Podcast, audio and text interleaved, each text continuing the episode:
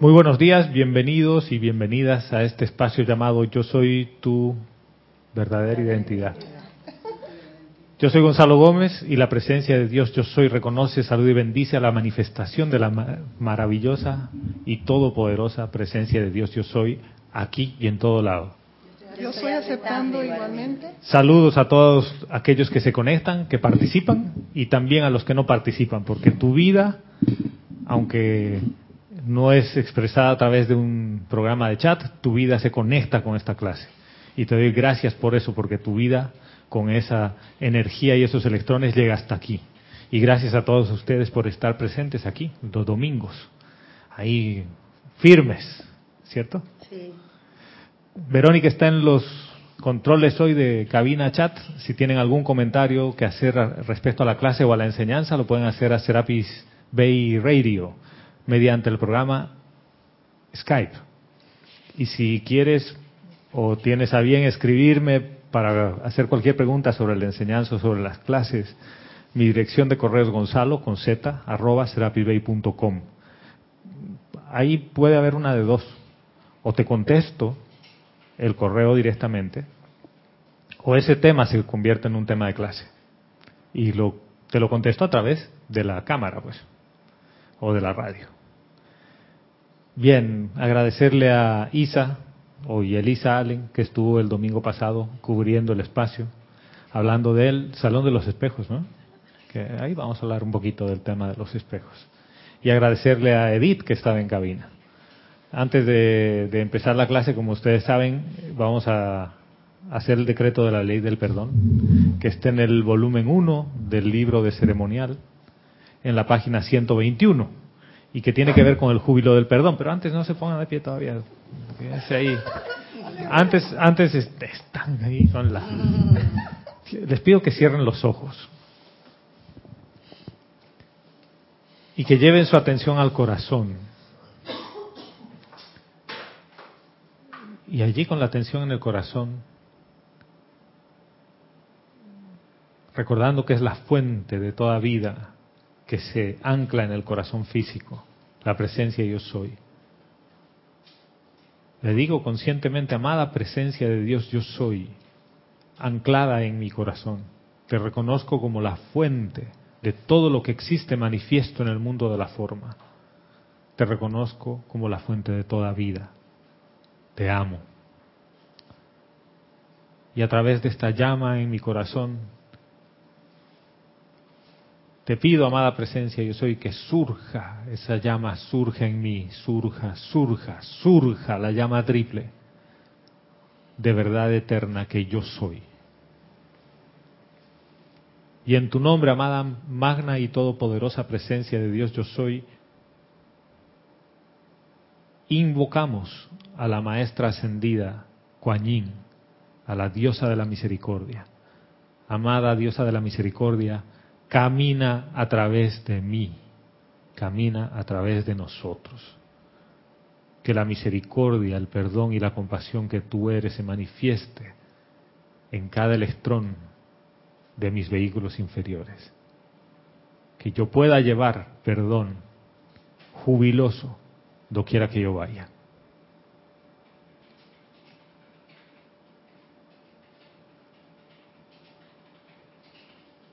Y tomamos una respiración profunda, abrimos los ojos, ahora sí nos ponemos de pie.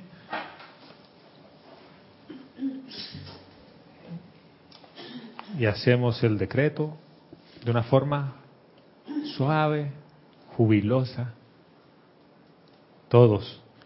Oh Padre de toda luz y Madre de todo amor, invocamos ahora a su hija de misericordia y compasión, la amada Lady Kuan Yin, para que inunde nuestros seres con la experiencia jubilosa del perdón. Al perdonar dejamos ir todos los efectos de las energías mal utilizadas que infringen nuestras vidas, la ignorancia, la confusión y el dolor de este mundo Hemos venido a liberarlas a punta de amor y así lo haremos. Ahora, este es el centro corazón de nuestra existencia, el júbilo de perdonar la vida a medida de que entra mi conciencia, liberándola dentro de una vibración superior con los dones del fuego sagrado que tú nos has dado en custodia tan libremente. Vivimos en el abrazo violeta de nuestra santa hermana Kuan Yin, y yo soy el júbilo del perdón. Yo soy el júbilo del perdón. Yo soy el júbilo del perdón. Que así sea, amado yo soy. Y en la siguiente parte, con cada una de las afirmaciones que repetimos tres veces, visualicen lo que está diciendo cada una de esas afirmaciones. Todos.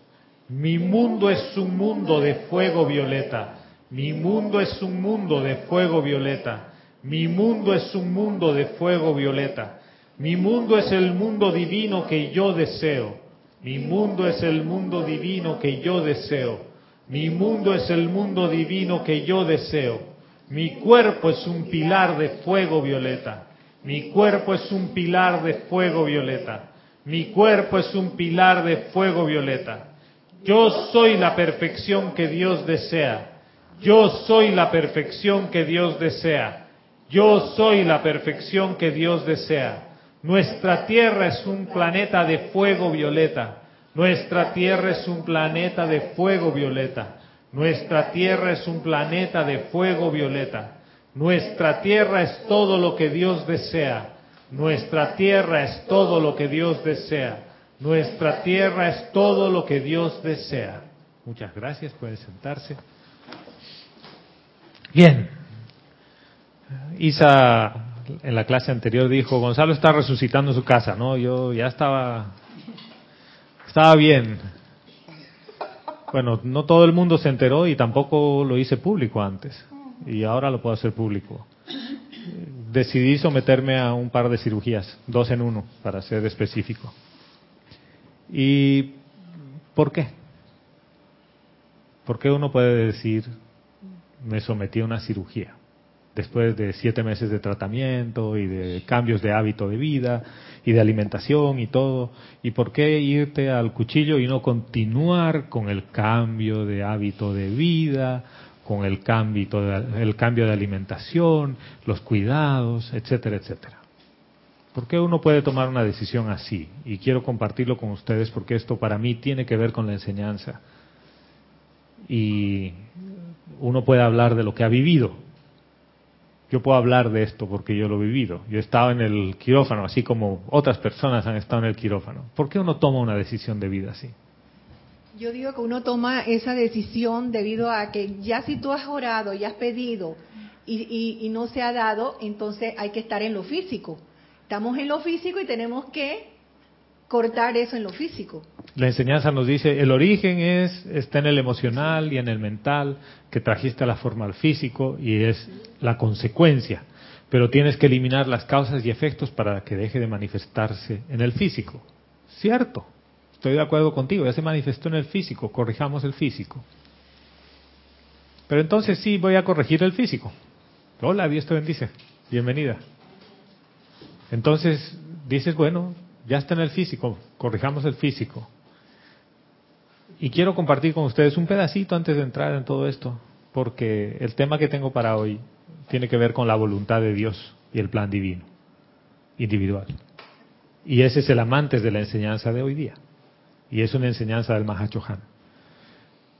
A veces uno piensa que las cosas que te pasan son pruebas. ¿Sí? Entonces, que la enfermedad, entre comillas, es una prueba para ver qué tan preparado estoy. Y lo más divertido es que no estás preparado. ¿Quién no está preparado? Tu personalidad. Porque ¿quién pierde en esta batalla? El que va a la batalla. La presencia yo soy nunca va a la batalla. ¿Por qué? Porque no tiene con qué pelear. ¿Para qué pelear? Quien pelea es la personalidad y la personalidad te trata de hacer creer y te dice, no, Gonzalo, y has eliminado el café. Bueno, alcohol hace tiempo que no tomas. Ya has eliminado las grasas, ya has eliminado esto, el otro y el otro y el otro y el otro. Tienes que estar bien. Vas al médico, análisis, endoscopías, lo que sea, radiografía, ecografía, todo lo que te puedan hacer y te dicen, Señor, no ha mejorado. Bueno, tampoco ha empeorado, pero no ha mejorado.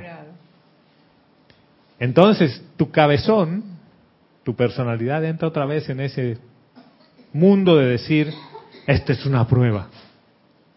Yo voy a hacer decretos, invocaciones. Ojo, no estoy diciendo que no los hagan. Y voy a hacer mi aplicación y vas a ver que yo voy a mejorar. Y entonces prácticamente dejas de comer y tomas solo jugos verdes y eh, poco más ya vegano, lo que tú quieras.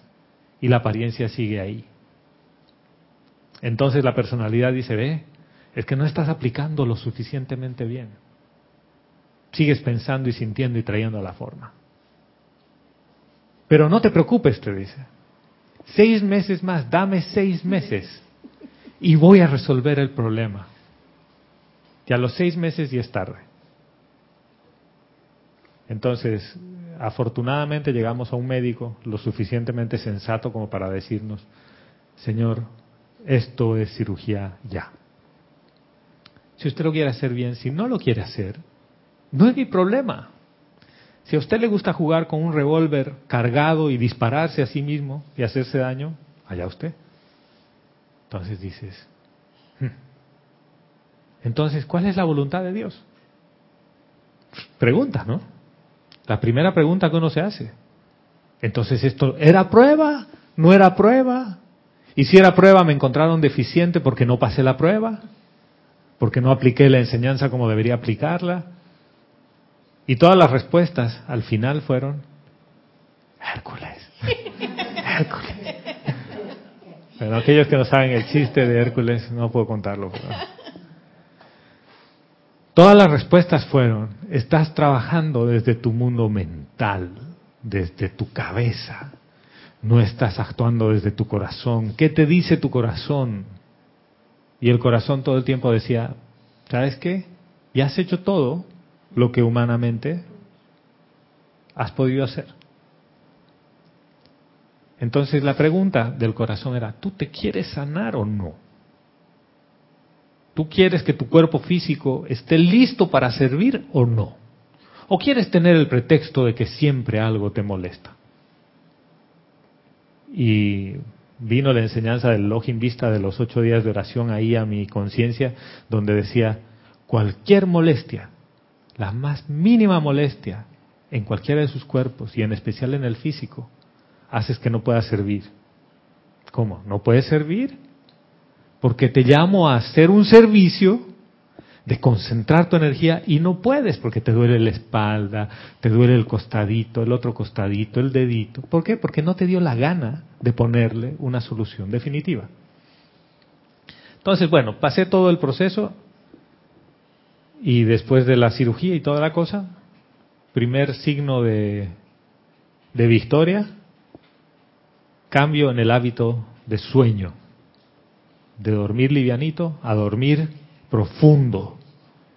Y ahí caí en, otra, en la cuenta de otra cosa. Y ahora vamos a volver a lo de la voluntad de Dios. ¿Cuándo es el, el proceso del día de tus 24 horas cuando desconectas a la personalidad y entras en el gran y profundo silencio? Además de una meditación, el sueño. ¿Y qué pasa cuando tú no estás durmiendo adecuadamente? No estás desconectando al mundo externo. Por lo tanto, el elemental de tu cuerpo no puede reparar a la velocidad que requiere las partes de tu cuerpo físico. Y esto que parecía tan alejado y tan lejano de la, de la realidad, era mucho más cercano a la realidad y al día a día de lo que parece que era. Y esto tenía que ver con la enseñanza. Y para mí este proceso de aprendizaje con esto de la cirugía ha sido la enseñanza a toda la distancia. Es verla en todo lado, en el médico, en las manos del médico. Y fíjense, la primera enfermera que recuerdo después de la cirugía se llamaba Gloria. Glorioso el día. Y la siguiente me recordó Angélica, a nuestra hermana de Chile. porque la segunda enfermera se llamaba Angélica. Entonces, Gloria y Angélica. Yo dije, ya, ya estoy. Ya. No sé, quizás ya he desencarnado dónde estoy porque... Y el médico se llama Moisés. ¿Ya? Es apellido, su segundo apellido es Amar. Moisés Chitrit Amar. ¿Es judío? Sí, es judío. Y Dios bendice las manos de, de ese señor, que la verdad es que aquí estoy. Y yo no les cuento este tema para decirles, ay, tengan lástima o pena, lo que sea. No, para nada. Esta es una experiencia que tomé una decisión en un momento dado, apoyado en Verónica, mi esposa, con el apoyo de ella, si no, hay cosas que a veces uno no, no hace si no tienes un apoyo así. Y dijimos, ¿sabes qué? Dale, hagamos el tema. Y entré a la cirugía cero miedo. Yo, irreconocible. Yo estaba, al dentista voy con más miedo que al dentista. A mí cuando voy a ir al dentista, esta vez hemos entrado al hospital así como que, ¿por qué? Porque la victoria es nuestra. Y le dije, ¿qué es lo peor que puede pasar? Que desencarne. ¿Y cuál es el problema? Para muchos es un problema.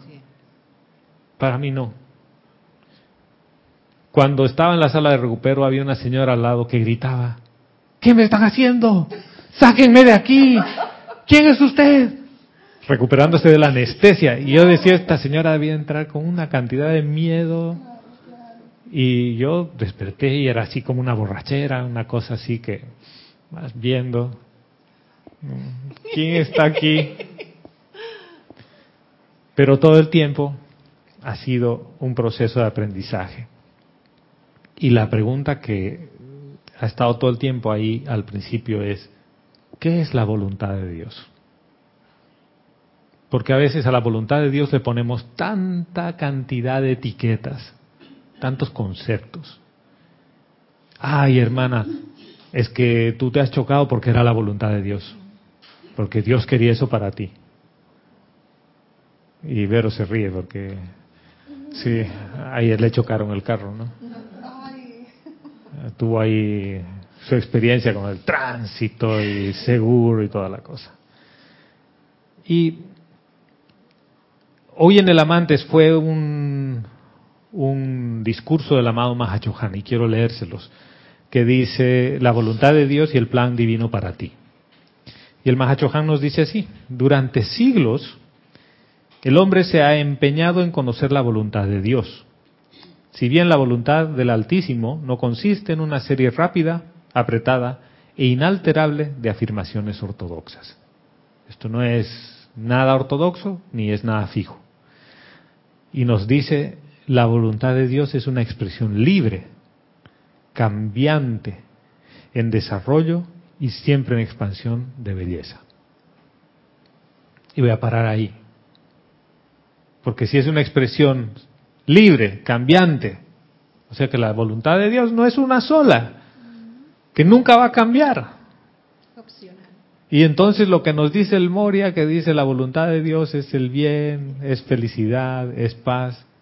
Ah, o sea que no es eso nada más. O sea que puede cambiar todavía. Sí. Es libre. Si quiera. El número 7, sí. Gracias por traerlo a colación porque me recuerda cuán importante es que aprendamos a ser flexibles en la vida. Me recuerda la clase del Dharma. Claro. Porque el Dharma es así, debe ser flexible. Si tú piensas que la voluntad de Dios es de que, bueno, cuidar a mi hijo y te atas de, con eso, con esa idea, hasta el final vas a estar amarrado toda la vida y no vas a ser feliz.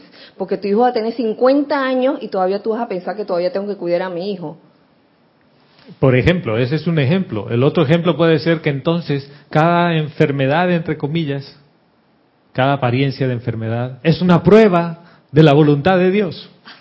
Cada accidente, entre comillas, es una prueba de la voluntad de Dios, porque Dios quiere que yo tenga fe y me está mostrando que no tengo fe. Todo eso de ridículo pasa en el mundo externo. Y hay gente que te dice, ponlo en las manos de Dios y se va a resolver. Y se olvidan que las manos de Dios eres tú. Así de sencillo. Eres tú. Porque Dios solo se puede manifestar en el plano de la forma a través de la presencia yo soy individualizada. Y tú sabes que el estar constantemente pensando que todas las cosas que te pasan son una prueba y que no las pasas, no pasas la prueba, eh, puede llegar a hacerte sentir culpable y, el sentimiento de, culpabilidad es destructivo. Además te hace sentir inferior, no preparado, te sientes el efialtes. Dices, estoy entre los 300 espartanos y soy efialtes, no puedo levantar el escudo. Entonces, a mí Leónidas me dijo, vete. Y no, no soy digno de que entres en mi casa.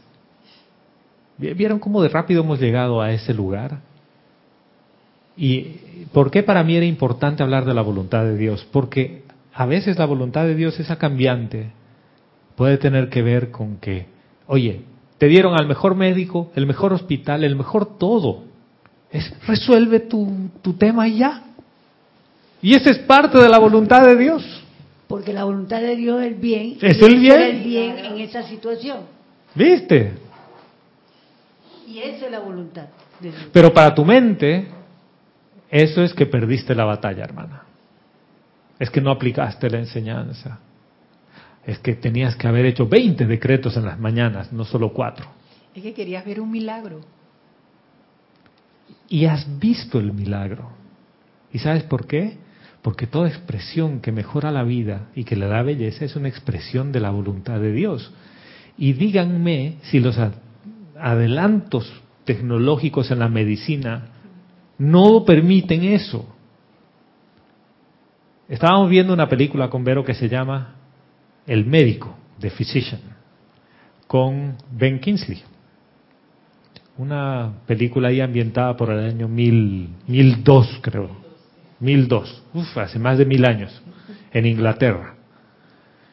Y muestran muy claro el tema de la enfermedad del costado, le llamaban. Para nosotros, apendicitis.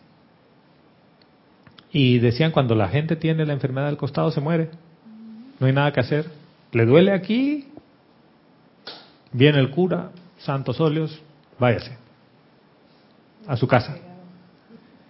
Y él, la mamá de él, muere así o desencarna así. Entonces él decide ir a aprender qué era y se mete en miles de problemas hasta descubrir qué era eso.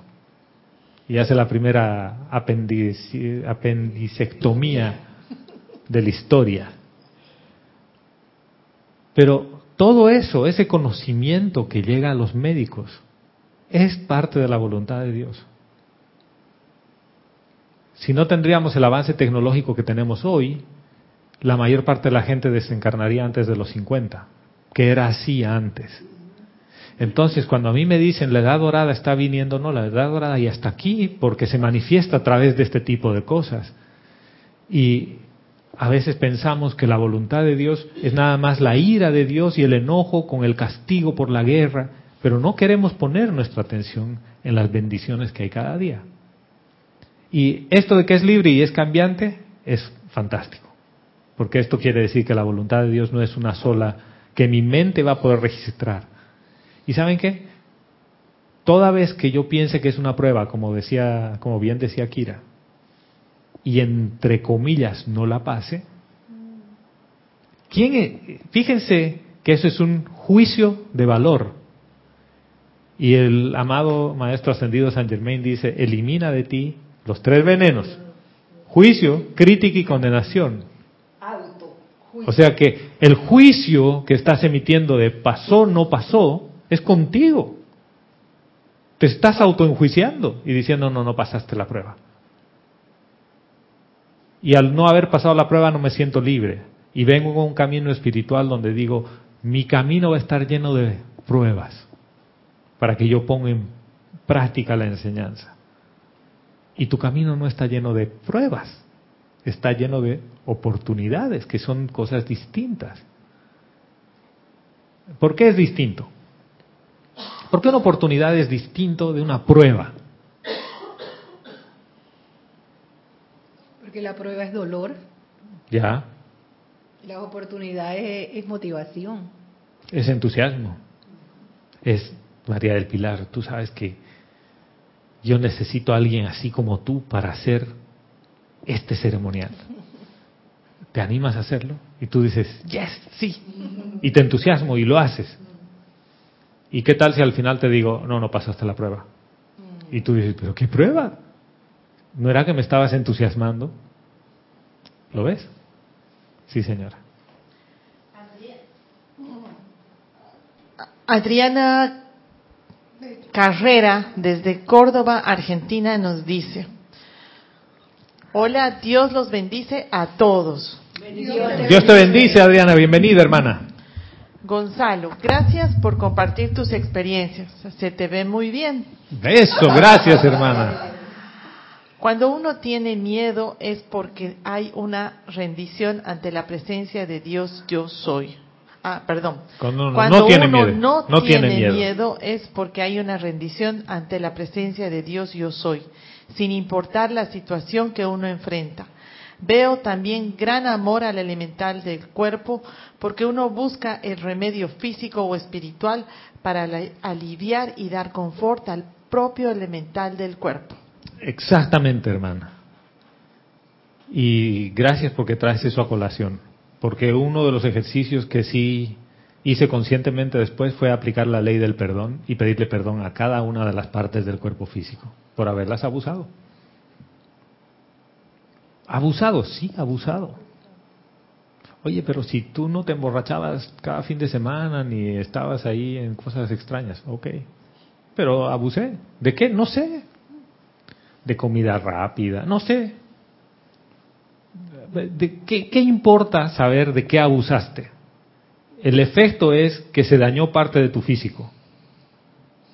Y gracias Padre, se reparó. Ahora, ¿qué es lo que, lo que conlleva el cambio de conciencia ahí? Que lo cuides. Ya no lo vuelvas a deteriorar. Y este es un tema de amor por el cuerpo físico, no por ti. Porque eso, ahí vamos a hacer una separación interesante. Yo no soy el físico, el físico es un vehículo mío, pero yo amo mi vehículo físico por el servicio que me presta. ¿Qué pasa cuando yo creo que soy el físico y me identifico con el cuerpo físico y me amo a mí? En- Entro en el yo mi mío porque es mi cuerpo. Entonces yo no voy al, al médico a que me haga una reparación funcional, voy al médico a que me haga unas reparaciones estéticas. ¿Lo ven? Y no tengo nada en contra de que se hace una reparación estética. Simple y llanamente quiere decir que estás identificado con un vehículo físico. Es que tú sales del- a la calle en tu, en tu automóvil Toyota y te dicen, ¿qué se llama, señora, usted? RAP 4 Toyota. Dice, sí, sí, sí. Soy un Toyota RAP 4. Oiga, pero usted tiene cara de ser una persona con un cuerpo físico. No, no, no. Usted está equivocado. Te has identificado con tu vehículo. Lo llevo al punto jocoso para que vean la ridiculez que sabiendo que tú eres hijo, hija de Dios, con la esencia del Padre, te quieras identificar con algo finito, porque el cuerpo físico es finito. ¿Ya? ¿Yo? Sí. Adriana Bello, desde Montevideo, Uruguay, dice, Gonzalo, Dios los bendice a todos y especialmente a ti por tu regreso. Gracias, hermana. Dios te bendice. Gracias, gracias, gracias. Dice, pregunta, dime, pre- abre el signo de interrogación. ¿Hay una flexibilidad o tantas como estados de conciencia? Pregunta. Y continúa. He conocido almas que desde mi perspectiva eran rígidas y para otros eran un ideal a seguir. ¿Cómo funciona esto? Si lo uno a que la voluntad de Dios es el bien, pregunta, ¿hay una sola visión de bien o tantas como conciencias?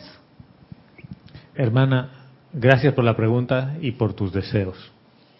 Y aprovecho de agradecerle a todas las personas que cuando escucharon a Isa escribieron o dijeron, hermano, ahí estoy apoyándote. Gracias. Por decretos de amor y de victoria, y aquí estoy. Y hay tantas partes o visiones de la voluntad de Dios como individualizaciones de la presencia yo soy. La voluntad de Dios no es una para todos. La voluntad de Dios es una para cada corriente de vida. Y dirás, ay, entonces, ¿cómo funciona eso? Bueno, es fácil. No a todo el mundo le cae bien comer ajo, ¿o sí?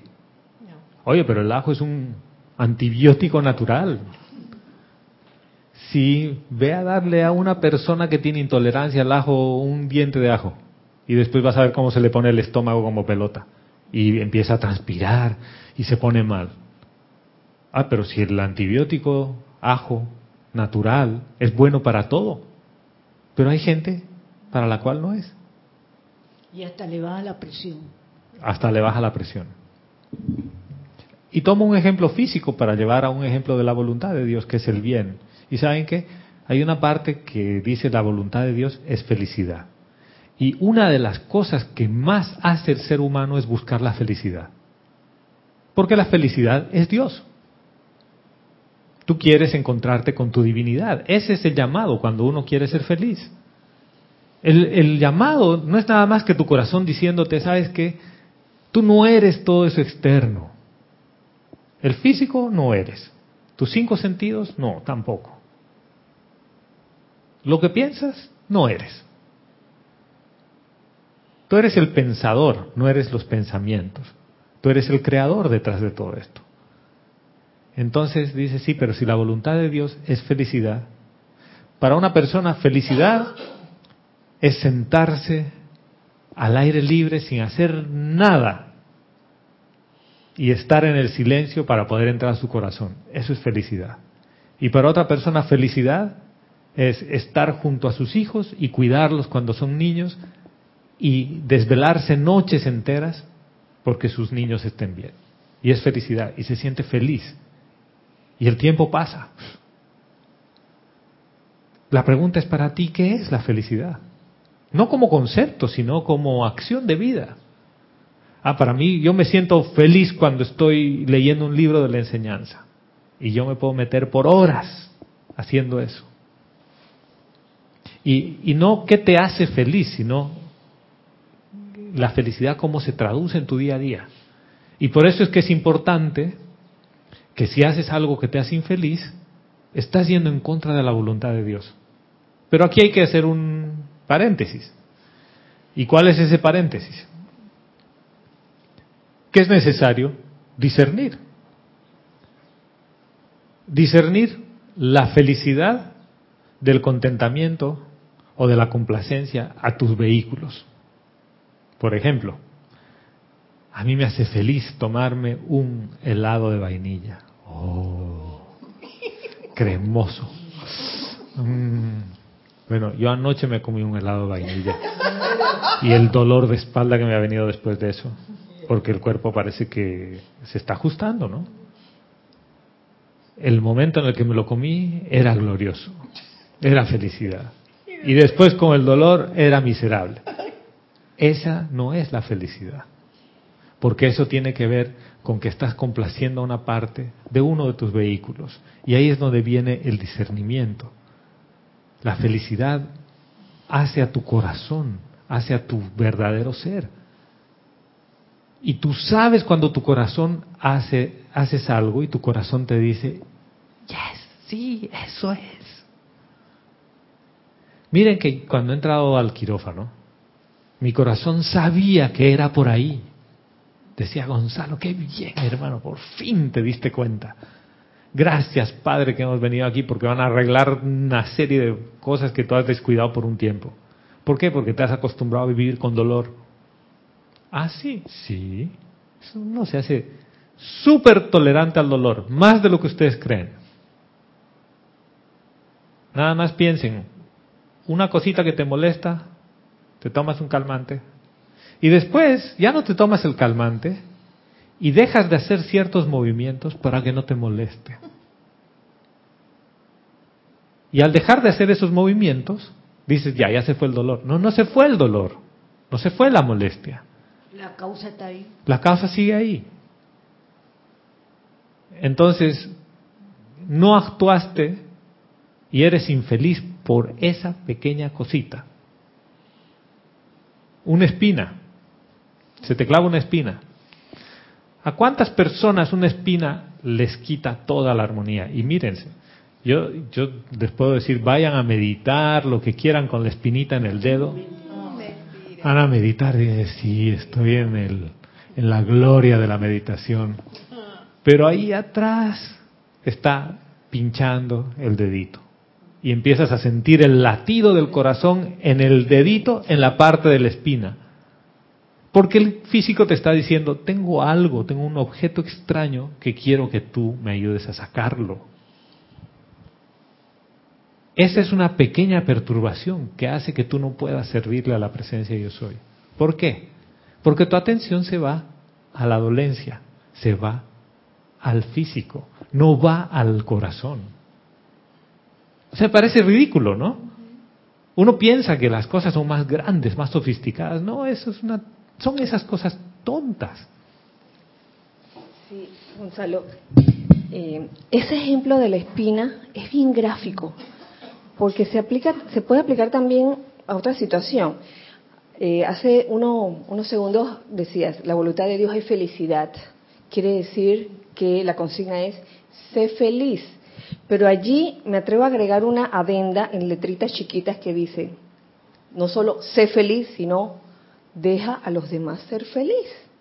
Entonces, ¿qué pasa cuando en una situación no te gusta lo que está haciendo otro? Esa es la espina. Entonces eres infeliz porque el otro está actuando como no te gusta. Claro, ahora, Ajá. la espina puede estar en algún otro nivel energético, digamos, no es el físico, puede ser el emocional. Y ahí entramos a lo que Isa hablaba la clase anterior del Salón de los Espejos. Pero yo quiero darle un giro al tema del Salón de los Espejos y traerles una propuesta un poquito diferente. Porque uno dice, el espejo refleja lo que hay en ti. Entonces yo veo mi espina en el otro, ¿sí? Perfecto. Pero partamos de otro principio. La voluntad de Dios es el bien. ¿Y por qué yo veo algo que no está bien? La vida de Dios está en todas partes, ¿sí? ¿O no? Dios es omnipresente, está en todo. Está en la apariencia de enfermedad, está en el espejo, en todo lado. Entonces, ¿qué es lo que refleja realmente el espejo? Si todo es vida de Dios. Es la vida de Dios lo que está reflejando el espejo. Dios está en todas partes. Fíjense que lo que está reflejando el espejo es dónde está mi atención. Si mi atención está en la presencia yo soy, el espejo va a reflejar la presencia yo soy. Si mi atención no está en la presencia yo soy, va a reflejar el yo no soy. ¿Por qué? ¿Dónde está la fuente de luz que hace que el reflejo se produzca en un espejo? En mí, en mí. Y el Mahachohan nos dice, la luz en sí misma es un efecto, no es una causa. ¿Y por qué es un efecto y no una causa? La luz es el efecto de que la fuente que emite la luz la genera y se produce la luz. ¿Quién genera la luz? Dios. Para nuestro sistema, Helios y Vesta. Y para ti, la presencia yo soy en tu corazón. Entonces, si tu atención está en otro lado, quiere decir que tu haz de luz está apuntando así como loco. Lo que tú estás viendo en el espejo no es necesariamente lo que está en ti, sino es donde estás reposando tu atención. Sería, es lo, es lo que tú escoges ver. Es lo que estás escogiendo ver. Y al escoger ver, no quiere decir que esté en ti o, en- o no en ti ni nada. Porque eso a veces crea un tema de, de como un sentimiento de conflicto y de rechazo y dices, yo no puedo tener eso. No, es lo que tú estás eligiendo en ese momento ver. Pero esto es más peligroso que eso. Y peligroso entre comillas. ¿no? ¿Por qué? Porque la ley eterna de la vida dice, lo que piensas y sientes es otra vez a la forma. Porque tú eres una conciencia. ¿Sí? Y aquello sobre lo cual meditas o donde reposa tu atención, en eso te convertirás. Si yo elijo ver el error, lo estoy energizando con mi vida.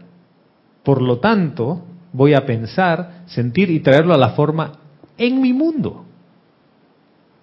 Y pienso que es la voluntad de Dios. Y no es porque estaba en mí, es porque yo estoy eligiendo poner la atención en el yo no soy. Y el, para mí el, espejo ha cambiado radicalmente el, el significado. Todo lo que me está diciendo es, tu atención dónde está. Y, y me dice, ah, no está en la presencia de yo soy. ¿Por qué? Porque tú no estás viendo a la presencia de yo soy. Porque créeme que si tu atención estaría en la presencia de yo soy, tú verías a la presencia de yo soy en todos tus hermanos y hermanas. ¿Por qué? Porque no hay separatividad. Así de sencillo. Estaría magnificando lo que debo magnificar, que es el- En mí. en mí. Y a la par estoy ayudando a la otra persona también eh, esto en su presencia yo soy se llama triple y a lo contrario lo que estoy es magnificando en mí la parte que no debo manifestar que es el ¿Recuerdan la película esta, el... eh, Awaken the Dream? Y que decía que verse frente al espejo en las mañanas y ver que tienes un granito y pretender apretarle el granito al espejo. ¿Sí? Porque el granito se le va a salir al espejo. Esto es exactamente lo mismo. O sea, la causa, la que emite la luz, que está poniendo su atención en otro lado, eres tú. El espejo todo lo que te está diciendo es, ¿por qué quieres ver cosas desagradables? Es que tú tienes el menú de, la, de, las películas. Tú eliges si quieres una comedia, si quieres un drama, si quieres ver Titus Andrónicos. ¿No? Eso depende de ti. Si quieres ver una película Hostel, no sé si han visto ustedes Hostel. Bueno, es una de las películas más crueles que he visto y ya hay como Hostel 5, donde unos muchachos viajando por Europa del Este eh, buscando mujeres y alcohol y todo terminan metidos en un hostel, donde lo que hacían era a todos estos turistas los mataban, pero no fácil. En vivo les perforaban la pierna con un taladro y cosas por el estilo y la película es muy gráfica. Si tú quieres eso y quieres que eso esté en tu conciencia, dale, hermano. Es libre. Entonces, cuando tú estás haciendo uso de tu libre albedrío, la pregunta es, ¿estoy yendo en contra de la voluntad de Dios? Si la voluntad de Dios es libertad. Creen, yo, yo hago como una apuesta aquí. Yo creo que si alguien estaría haciendo algo en contra de la voluntad de Dios aquí, ya lo habrían sacado, pero hace rato volando. ¿Por qué? Porque te han dado la libertad de experimentar en el mundo de la forma. Entonces, ¿qué tipo de libertad te va a dar el Padre si no te deja hacer todos los experimentos que puedas hacer? ¿Qué tipo de libertad sería esa? Que te diga, mira, Candy, tú puedes elegir de los 20 reactivos del laboratorio, dos. Y los otros 18, no, no, no. Esos van en contra de la voluntad del Padre. Solo le dije dos. Entonces no voy a poder terminar el experimento. Y el experimento es con los 20. Todos. ¿Lo ves? Entonces, todo aquello que te hace sentir que estás privado de libertad, para mí, yo no sé para ustedes, para mí, no es la voluntad de Dios. no, porque no es el bien No es libertad, porque no eres libre. y ahí no está el bien si no estamos libres y entonces yo estoy pensando que como la voluntad de Dios es el bien como dice el maestro, el morir, el bien, la felicidad. Lo demás viene por añadidura cuando hacemos la voluntad del bien. Automáticamente entonces viene la paz, la felicidad. Lo demás ¿Tú pienso yo. cuántas personas felices conoces que les falte paz? No es una verdadera felicidad. Porque la ver- verdadera felicidad deberíamos estar despiertos, dormidos, o sea, eternamente feliz. y deberíamos estar proyectando. Viste que lo que te quita el sueño y te quita tu paz, te quita Claro, la felicidad. No hay felicidad. O sea que la paz y la felicidad van de la mano. Por eso el maestro del Moria lo pone como número uno, la voluntad de Dios es el bien. Es el bien. Ajá, porque de ahí se Pero, deriva todo lo demás. y el bien, como bien decía Adriana Bello, no es el bien, único bien para toda No. vida. No, si eres una individualización y eres un solo laboratorio de experimento, tú, para ti el bien es diferente de lo que es para mí. Sí. Y esto puede complicar un poquito las cosas. Y esto refuerza la enseñanza del maestro ascendido San Germain. No le des consejos a otro. Sí, Haz que vaya a su presencia yo soy, porque ese es el verdadero consejero. ¿Por qué? Porque si yo te doy un consejo, te estoy dando un consejo de mi laboratorio. En mi laboratorio el componente 3 se llama paz. Y en tu laboratorio el componente 3 se llama guerra. Y te digo, aplica el componente 3. Y tú vuelves al día siguiente, pero con el ojo así morado. ¿Y ¿pero qué te pasó, Gladys? Pues te, te dije el componente 3. Sí, pero el componente 3 me dejó así. y se acabó el bien y la voluntad del ¿Viste? bien y la paz y la armonía y la felicidad. Ahora, puedes compartir con una persona que te pide ayuda tu experiencia, Tu sin necesidad que la, que la otra persona lo haga. Tu experiencia. Ayer hablé con un amigo y me dice, bueno, hermano, ¿y cómo estás? Y le digo, bueno, me hicieron ahí la cirugía esto. Y me dice, yo tengo lo mismo, hace rato. Yo no puedo decirte, hermano, espérate. No, yo le digo, cada caso es... Es que los mismos médicos cuando se está en los que hay que operar a alguien lo que sea, le va a decir, usted decida. Difícilmente, o sea, dicen cuáles son las probabilidades y todo, pero no le dicen ni que opérate. Él lo que me dijo es, a uno la opción, si yo fuera el usted, espacio, me pues, operaría, pero no soy usted. Sí. ¿no? El problema es suyo. Si usted quiere volver en mayo, Ahí dele, va. vuelve en mayo. Ese es su problema. Y me dice, pero ten en cuenta que este tipo de condiciones tiene una ventana de tiempo para operar donde es óptimo. Después se complica. No es que no se pueda operar, se complica, pero eso depende de usted. Entonces dices, espérate, la presencia yo soy es presente indicativo. ¿Tú qué quieres? ¿La salud perfecta? Hoy, sí. ¿Y por qué no? Est- es- estaba como en el chiste, Gladys. Y esto le dije justo a Kira cuando fue a visitarme. Le digo, ¿ustedes recuerdan ese chiste de que esta persona naufraga y estaba ahí ahogándose? Y, y le tiran un salvavidas, dice, no, no, no, Dios me va a salvar, Dios me va a salvar. Bueno, pues, ¿no? Viene una lancha, Señor, saquémoslo. No, no, no, Dios me va a salvar, Dios me va a salvar. Le mandan todo tipo de ayuda. Al final el tipo se ahoga. Ya. Llega al cielo y le dice, ay Padre, ¿cómo me has abandonado? Yo que tanto te estaba pidiendo porque tú me salves. Y, dice, y mi hijo le dice, mira, te he mandado lancha, salvavidas, avión, rescatistas en helicóptero y no te has dado la gana de salvarte.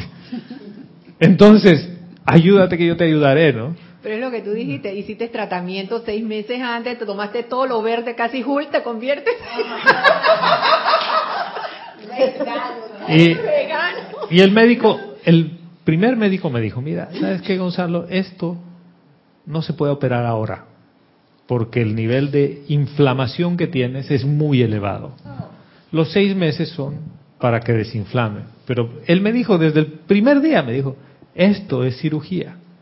Y yo le dije, no, tú vas a ver que no. Tú vas a ver que no va a ser cirugía. Yo voy a cambiar todo. Yo tengo una presencia, yo soy. Claro. Y el médico dentro de él me decía, yo también, pero... sí, señora. Ay, Vero está así, ya pues, por favor. Olivia Magaña desde Guadalajara, México, nos dice, "Ah, Dios los bendice. Dios te bendice, hermana. Gonzalo, qué alegría que ya estés perfecto.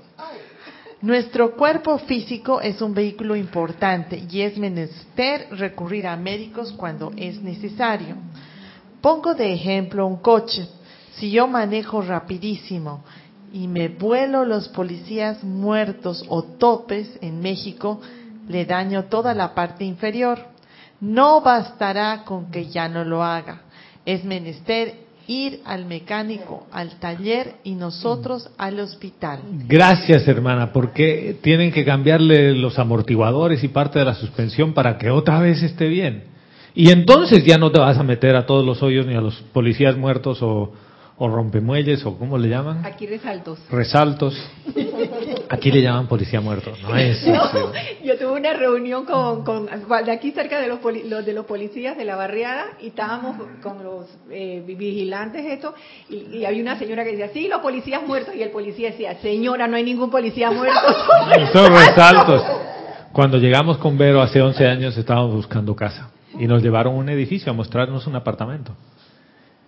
Y la señora de bienes raíces dice, ay, no, no, no, pero con cuidado aquí, le dice al chofer, ¿no? Porque no, no, que están poniendo y no sé qué, y hay un policía muerto.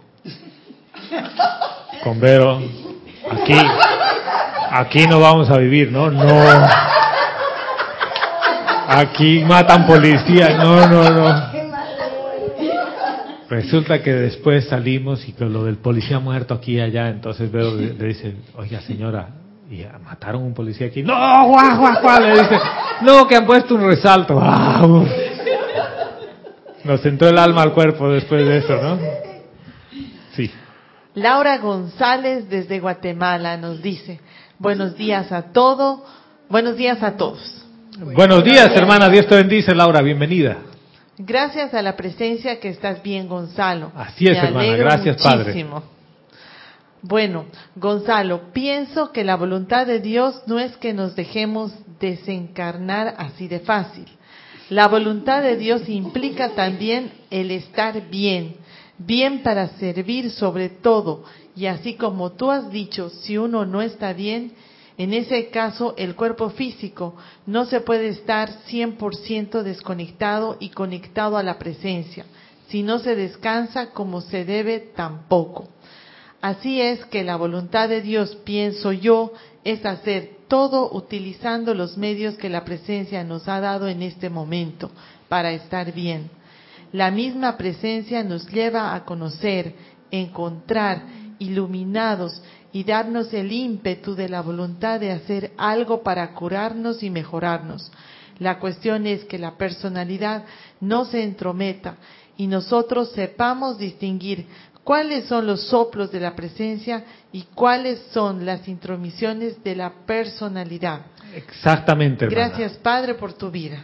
Gracias, hermana. Gracias a la presencia yo soy por todo eso. A la presencia yo soy manifiesta a través de, de ti.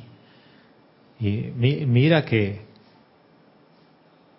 uno todavía quiere ver las películas que el Maestro Ascendido Jesús llega y ya, sano, ¿no? Y dices, yo voy a lograr eso, porque estoy a un paso de la maestría, entonces yo voy a tocar a la gente y se va a sanar. Bueno, y viene un médico y te sana. Eso no es un milagro. O sea, ustedes se imaginan hace 200 años atrás, no, no podían hacer lo que se hace hoy. Y estoy de acuerdo contigo, porque cualquier cosa pequeña que te saca de, de- de tu estabilidad física, hace que no puedas servir. ¿Servirle a quién? A la presencia. Porque la presencia yo soy manifiesta la luz a través de tu cuerpo físico.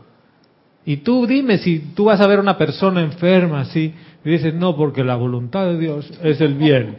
Y, y pero ¿por qué no te curas esa muela que tienes así? No, no, yo estoy decretando. Oye, pero tienes una mega infección en la boca. Estoy decretando. No, sabes que déjate de decretar, ve al dentista. Claro, Oye, tómate un antibiótico. Y saben que hay cosas que si en el físico no tomas la decisión así, tajante de corregirlas, ¿qué te hace pensar que en el emocional y en el mental sí lo haces? Hmm. Y una cosa curiosa pasa con todo esto. Yo estoy aprendiendo a tragar, por cierto, eh, como parte del proceso como bebé. Primero todo líquido, después líquido espeso, después papillas y después llegaremos a las otras cosas. ¿No? Al chicharrón, ¿no? Al helado. ya llegó al helado, ya llegó al helado. Ya llega el helado. En todo este proceso de volver a aprender, y por la naturaleza a veces de uno investigar y meterse a todo lado, cambiar un hábito toma 30 días en el físico. En 30 días cambias un hábito. O lo eliminas. Y lo que les voy a contar es increíble. Yo nunca pensé que esto era un hábito. Dice que las personas que tienen acidez tienden a salivar más y a tragar más veces aire. Para que eso les produzca más aire en el estómago y puedan eructar y botar el ácido a través del gas. Y me metí a muchísimos centros a averiguar de todo este tipo de cosas, ¿no? Y dice, ese es un mal hábito que tiene la gente. En vez de corregir su problema de la acidez que está teniendo, empieza a tragar aire y a producir que el aire salga y se daña el esófago y se daña porque ese ácido al salir como gas quema. Entonces hay comidas como comidas con mucha cebolla, con mucho ajo, lo que sea que hace que, que eructes más. Pero hay gente que además traga más aire. Bueno, yo dije, yo no estoy en esa lista, hasta que después me di cuenta que yo estaba en la lista hace rato, porque en todas las cosas que yo, yo iba comiendo ingería aire. ¿Cómo? Ahora no puedo botar el aire. Mm, así de sencillo. La válvula está más cerrada. Entonces no sale el aire. Y se te hincha la barriga. Y el médico me ha dicho, es que usted traga mucho aire. Fíjese. Yo mm, empecé a observarme. Y me dijo, la comida es un momento de un ritual. Se come en silencio. Usted ponga la atención en lo que está comiendo. Yo digo, ¿cómo he dado toda una vuelta para llegar a lo que la enseñanza te dice? Y la enseñanza te lo dice. Los maestros y los directores y demás no comen hablando. Son momentos de silencio. Porque es un alimento que lo estás bendiciendo y llevándolo a tu cuerpo para que alimente el cuerpo. Y si estás en el bla bla bla bla bla bla bla bla bla bla bla, se llena de aire. ¿Y cómo me he dado cuenta? Estaba hablando mientras comía y se trancó la cosa aquí en el pecho que no les puedo decir cómo duele. Entonces, el médico me dijo, si te pasa eso, tomas un poquito de líquido y te tranquilizas. Bueno, tranquilo, no va a pasar nada, líquido. Lección, no hable mientras coma. Ah, ok. ¿Por qué? Porque le mete aire. Y al meter aire, el bolo alimenticio se expande y raspa. Cosas que uno aprende, pero eso en 30 días se va. Ya estamos a mitad de camino. Sí, señora. Adriana Bello nos dice, gracias Gonzalo por la iluminación respecto del tema del espejo. Por años, al responderle a los estudiantes que venían con una situación con la enseñanza del espejo, veía que quedaban en silencio, pero no claros ni liberados. Me pregunté varias veces si lo del espejo era una respuesta que yo utilizaba para parar la cosa y lograr que cerraran la boca. Mi corazón sentía que por ahí no era, ya que propiciaba la inercia con esa actitud. Ya he comprendido. Gracias. Y pregunta, Gonzalo, ¿el instructor y el discípulo están en diferentes laboratorios? Claro. Hermana, cada uno tiene su propio laboratorio. Y mira, yo en todo este, en estos días que he estado ahí en casa, porque es como que quedes en casa, aunque se sienta bien. Han dicho, no puede alzar nada de más de 10 kilogramos, ni hacer nada. Y yo como que ya, pues yo quiero empujar esto y mover el otro, nada. Bueno. El amado Mahachohan, y voy a hacer un salto rapidito a otro libro. Por cierto, yo estaba en el capítulo 88 del Diario del Puente a la Libertad del Mahachohan. Y esto está en Boletines Privados de Thomas Prince, en el volumen rosado, en el capítulo 173. Y nos dice así, mis hijos amados, nos dice el amado Mahachohan. Cuando el amado Jesús tomó la toalla y lavó los pies de sus discípulos, les probó por medio del precepto y del ejemplo que en el gran escenario de la evolución la inteligencia mayor sirve a la menor. Y ahí voy a parar.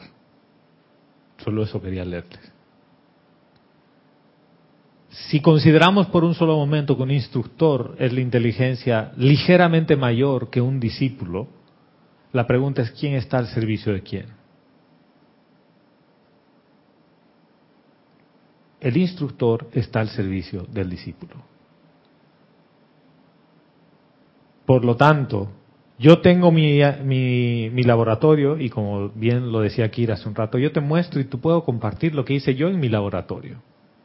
Pero tu laboratorio es tuyo. Tú haces tu laboratorio. El maestro ascendido Jesús, ¿qué hizo? Enseñó con el ejemplo. Él decía, amaos los unos a los otros. Pero él no le andaba dando bofetadas a la gente. Él los amaba. Ahora, el amor no quiere decir que, ay, Candy, yo no, no, te, no te toco el cabello para que no se te despeine. No, espérate, si a mí me toca poner orden en una situación y te tengo que decir, ¿qué pasó, Candy? Pero, ¿cuál es el origen de esto? Si el origen es porque yo te amo y quiero que tú hagas las cosas bien, pues ese es un ejemplo de amor. Y eso, eso hace uno con los hijos. Yo ayer con, estábamos hablando con Miguel y, le dije, hijito, ¿puedes esto, esto no? Y, ah, pero ¿por qué? Yo, porque no puedo, que no sé qué. Y después le dije, mira, esto es así. Es no por esto. Y después comprendió. No estaba de acuerdo, pero dijo, ok. Y ya. Quería ir a dormir a la casa del amigo pero para eso tenía que quedarse en una fiesta hasta las dos y algo de la mañana. Y le dijimos, no, no, no, no. A la fiesta tú te puedes quedar hasta las doce. No, doce, doce y media. Bueno, una menos cuarto. No, porque la fiesta era de los seniors del colegio, de los del grado del, del 12. Y él, él no está. Él está en noveno, ¿no? O sea, está en noveno. Por eso, ni siquiera está en décimo. Entonces, eh, uno sabe las cosas que pasan. ¿Y por qué sabemos? Porque nuestra hija que se graduó nos contó todas las cosas que pasan en las fiestas, ¿no? Entonces dice, no, no, no, mi hermano no puede ir a quedarse hasta esa hora. Ahora, se quedó hasta la una menos cuarto. Pero los amigos se quedaron hasta más tarde. ¿Por qué? Porque tienen hermanos mayores que están ahí, él no. Pero no le gustó. Y la disciplina no fue, ay, hijito, tú sabes que no puedes ir. Es no. ¿Por qué? Porque no. Después yo te explico el por qué. Pero ese es su laboratorio. Al final él tiene que poner las cosas a prueba. Y esto es totalmente fuera de lo que uno podría tener. La inteligencia mayor sirve a la inteligencia menor. El padre le sirve al hijo. Ay, ustedes van a decir, estos eh, Gonzalo le han hecho algo ahí en el... ese cirujano le ha hecho algo. Sí. Yo estoy a servicio de las personas que te piden que les sirvas. Imagínense si la cosa fuera al revés y que las discípulas están al servicio del instructor. ¡Oh! Hagan esto, tráigame aquello. Espérate. ¿A qué, ¿A qué hora vas a crecer si yo no estoy a tu servicio? ¿Y por qué estoy al servicio como inteligencia mayor de la inteligencia menor? Porque esa es la voluntad de Dios. ¿Por qué? Porque ese es el bien. ¿yo cómo puedo verter amor si no es de arriba hacia abajo? O a los lados, o a cualquier lado, y de abajo hacia arriba los maestros ascendidos. El amor va en todas direcciones, es lo único que puede ir en todas direcciones. Hablando del laboratorio que estás diciendo, por eso nosotros eh, a los hijos hasta los 18 años eh, le, le- le ordenamos lo que tiene que hacer en- con amor. Y después de los 18 ya no podemos, es voluntad de ellos, ya es el laboratorio de Mira. ellos. Y es lo primero que dicen, ya yo tengo cédula. Yo me imagino que puede pasar lo mismo con el instructor y el, y el discípulo. O sea, el instructor hasta que llegue la conciencia a elevarse del discípulo y él ahí después ya... ¿Y qué pasa cuando el discípulo llega al mismo nivel de conciencia, de inteligencia, digamos, que dice aquí el, el Mahachohan? Ya no puedo estar a tu servicio porque estamos iguales, somos chelas. Entonces, mi hijo, yo ya, ya no puedo ser tu instructor. Somos chelas. Y el día de mañana estás por arriba mío. Entonces ya estás por... ah, te has desarrollado más.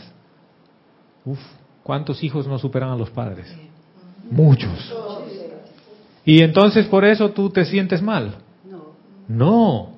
No, más bien te sientes dichoso porque dices, ¿cómo esta semilla con el servicio de amor ha crecido? Pero mira, ¿cuántos instructores tú conoces que digan que están al servicio de sus discípulos? Muy pocos. Pocos. Yo hace mucho tiempo les dije un día a ustedes, saben que yo me debo a ustedes, yo estoy aquí por ustedes. Y, y no lo hacía desde un punto de vista de eslogan, sino desde un punto de vista de, de humildad y de agradecimiento. En serio. Y a todas las personas que se conectan en las clases, yo estoy por ustedes. O sea, ¿y por qué? Porque puedo ayudar en algo, puedo contribuir en algo. El día que no pueda contribuir en algo, porque ya todos, es- todos son chelas, qué bien, dejo de dar clases. Haremos otra cosa. ¿Se imaginan? Todos chelas aquí. Todos chelas. ¿A quién hay que darle clases si ya todos están despiertos? A nadie. Lo que viene, siempre van a venir. Entonces va a ser más divertido porque entonces vamos a poder trabajar en unos planes interesantes que bueno, ahí no hemos llegado ¿eh? a la parte del plan individual. Sí, señora. Deyanira López Brito desde Tabasco, México dice, mil bendiciones Gonzalo. Dios te bendice. Dice, celebro y yo soy agradecida con la magna presencia porque te ves muy bien. La Así es, hermana, gracias. La apariencia en el cuerpo físico se fue para que surgieron Gonzalo Gómez con más experiencias y más amoroso de seguir instruyendo porque ahora ha aprendido cosas nuevas. Gracias, hermana. Gracias, gracias a la presencia de yo soy. Y gracias porque se manifiesta a través de ti. Marta Silio desde Córdoba nos dice, Dios bendice a todos. Dios te bendice. Dios te bendice, Marta. Gonzalo, salud. Salud, hermana. Nos dice, la edad dorada también es un estado de conciencia, ya que personas enfermas se niegan a utilizar los avances tecnológicos que se nos ofrece a través de la medicina y prefieren seguir deambulando de médico en médico. Exactamente. Y a veces de curandero en curandero. Que ni siquiera está probado ni saben qué te van a dar. Y te dicen, toma esto y tú tomas. Y toma esto y toma el otro. Y uno uf, te llenas de... Miren, la cantidad de recetas no probadas que tengo son muchas. Y cuando te pones a investigar a fondo, yo no sé si ustedes se han enterado de un caso de un señor que curaba cáncer, entre comillas, en Los Ángeles, diciendo que el ácido es lo que causa las enfermedades, entonces que había que alcalinizar el cuerpo. Él escribió un libro que en Inglaterra y en otros países lo han usado médicos como un gran descubrimiento, que realmente el ácido es el que hace daño y no sé qué. Y un solo médico cuestionó el tema y dice, espérate, ¿cómo es eso de que el ácido es el que hace el daño? Dice, nuestro cuerpo en el estómago y en los intestinos, por diseño, tiene que tener ácido, si no, no puede digerir. No puede destruir los, los alimentos el estómago sin ácido. Dice, ¿cómo es eso de que el ácido es malo? Entonces, ¿y el ácido del estómago? El tipo, no, no sé qué. El caso explotó cuando una capitán de, del ejército le detectaron un cáncer terminal y fue a tratarse con este señor. Y le dijo, bueno, necesitas 70 mil dólares, yo te curo del cáncer. Consiguió de la familia de aquí, hipotecaron cosas y le empezaron a pagar y entró a todo el tema. El cáncer se puso peor y desencarnó. Entonces empezaron una investigación. ¿Qué hacía para bajar el ácido? Les ponía bicarbonato de sodio, diluido a la sangre. Porque el bicarbonato de sodio baja el ácido. Tú diluyes un poquito de bicarbonato de sodio, te lo tomas y te baja el ácido. Este señor todo lo que hizo fue estafar a miles de personas con una teoría que muchos se la compraron y que científicamente nadie podía demostrarla. Pregunta, ¿cuántos de esos hay en la calle diciéndote grandes descubrimientos y tú dices, no, yo no voy a ir al médico tradicional porque me va a dar algo que me hace daño? Y te tomas otra cosa que es peor todavía. Entonces, llega un punto en el que todo esto se vuelve un caso de discernimiento individual. Aquietate, ve a tu corazón, pregúntale a la presencia de yo soy, ¿qué actitud debo asumir frente a esta situación? ¿Qué es lo correcto que debo hacer aquí? Quiero que me develes cuál es el camino a seguir. Yo he hecho eso. ¿Y qué me ha dicho? Mi hijo, dale. Dale, eso es. Así es la solución. Y yo le digo, a ver, así es la solución. Me dice, no, no puede ser. Y te digo, así es. No, no hay, no hay otra. Vamos, tranquilo. Cero nervios, cero miedo, cero temor. Ya. Y como dice Deji, aquí estoy. He aprendido varias otras cosas más que todavía no. En una clase no puede salir todo. Adriana Carrera desde Córdoba, Argentina, nos dice, cuando hay avances tecnológicos, por ejemplo, en la medicina, es un reflejo de la voluntad de Dios. La conciencia en masa de la humanidad se ha expandido hacia el bien, hacia un bien mayor. Y continúa diciendo, me encanta la enseñanza de la ley del mayor al menor. La conciencia más desarrollada sirve a la conciencia menos desarrollada por ahora. Y eso se ve en cosas muy prácticas, por ejemplo, en la tolerancia, paciencia, hasta que el estudiante expanda su propia conciencia y comience a servir a otros. Exactamente, hermana. Imagínate que tú te pongas tan niño como el niño caprichoso. Y el niño caprichoso se dice, no, quiero tomar sopa. Y tú le dices, te vas a tomar la sopa. Y son dos niños. Cuando podrías decirle, no, está bien, mira, vamos a jugar el avioncito. Y, y se toma la sopa. Yo he hecho todos esos juegos con mis hijos. Y bueno, Miguel tenía un mecanismo que nunca pudimos romper. Llegaba a un restaurante y decía, yo aquí no voy a comer. Yo no sé, yo creo que él sentía la vibración de la calidad del alimento. Sí vas a comer, no, no quiero nada. Y se dormía. Imposible despertarlo. Nada, sueño profundo. Recuerdo una vez aquí entramos a un restaurante mexicano con eh, Vero, Camila, ¿no? Miguel y yo, y el tipo no, dormido. Bueno, pues nosotros comimos nuestros tacos. A las tres horas o a las dos horas de haber comido, ya haber, digamos que tomó una hora comer y una hora volver a la casa. Camila, Vero y yo en el baño. Gracias, Padre, que habían tres baños, ¿no? O sea, habían tres baños, los tres baños ocupados pero con una infección o alguna cosa de alguna bacteria, el único sano, Miguel. Pero ahí sí nos portamos como niños, un poco... Sí, señora. Adriana Bello nos dice, si los instructores nos hiciéramos verdaderamente conscientes de que somos servidores, seguramente se produciría una transmutación, especialmente en el cuerpo emocional. Ser dispensadores de confort, toda la distancia. Exactamente, hermana. Entonces, esto cambia las reglas del juego para mí. Las cambia muchísimo porque esto es al revés. Ser instructor es un privilegio. Si ustedes imaginan el privilegio que uno tiene de poder sentarse aquí Y si tú no realizas que esto es un privilegio, abusas de él.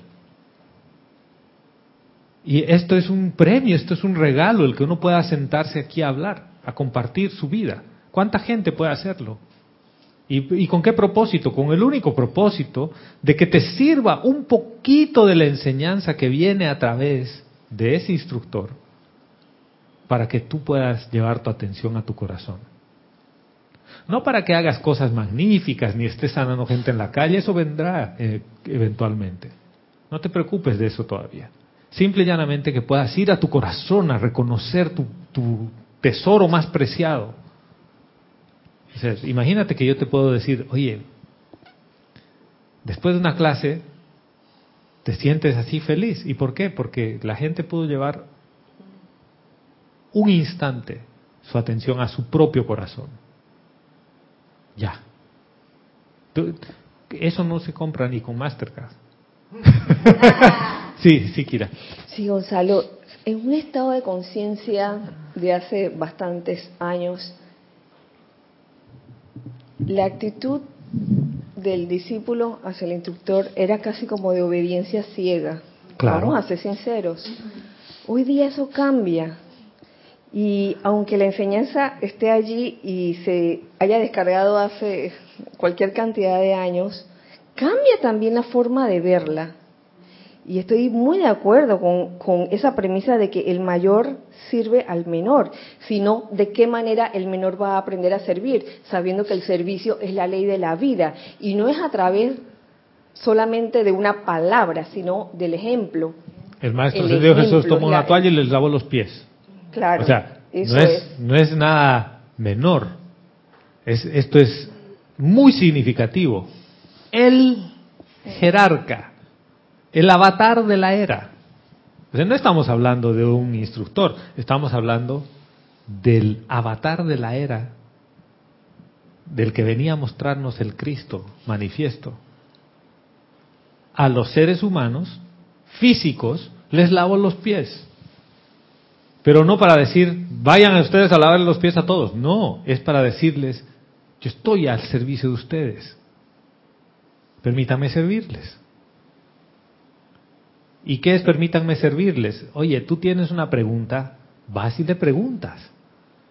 Pero has hecho primero tu ejercicio, has ido a tu corazón. Porque el instructor siempre te va a decir, ¿y qué dice la presencia de yo soy? Bueno, no siempre. Un instructor sensato te lo va a decir, no todos.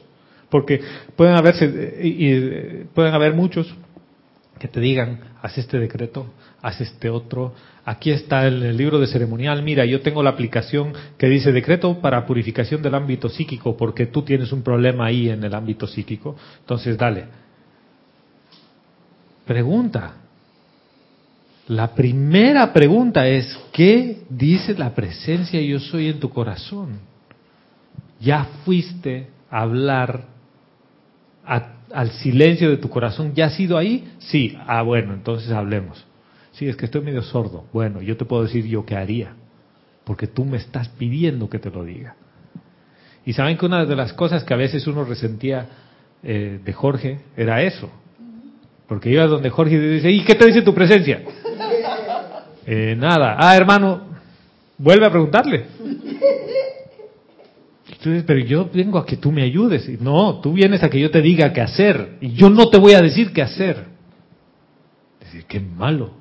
No era ningún malo, era todo misericordioso, era todo amor, porque te estaba diciendo el camino no es conmigo, hermano, porque no me sigas a mí como ser humano, sigue a tu corazón. Y ese es el tema de libertad. Esa es la libertad de la voluntad de Dios, seguir a tu corazón. Y miren lo que va al final de este texto, que no hemos leído todo, que lo vamos a leer en la próxima clase. Dice, sepan siempre que toda expresión física de cualquier parte de la vida que amplíe el ámbito de belleza, paz y bienestar, es una pulsación desde el centro corazón del plan divino de Dios para todos. O sea que todo el tema de la medicina que manifiesta bienestar es parte del plan divino de Dios para todos. A veces escuchamos que sí, que en la Edad Dorada y en Atlántida te ponían en unos cristales y sano Listo, tu físico, cero kilómetros. Next, siguiente. Hacia allí vamos, pero el desarrollo tecnológico toma su tiempo. Antes para hacerte una cirugía te abrían las seis capas de piel así y sacaban tus órganos para arreglar uno. Ahora te hacen cinco huequitos, meten unos instrumentos, te manipulan todo por dentro, te reparan todo, ¿sabes? Listo, y quedas con cinco rayitas. Tiempo de recuperación antes, dos meses, ahora un mes, la mitad de tiempo.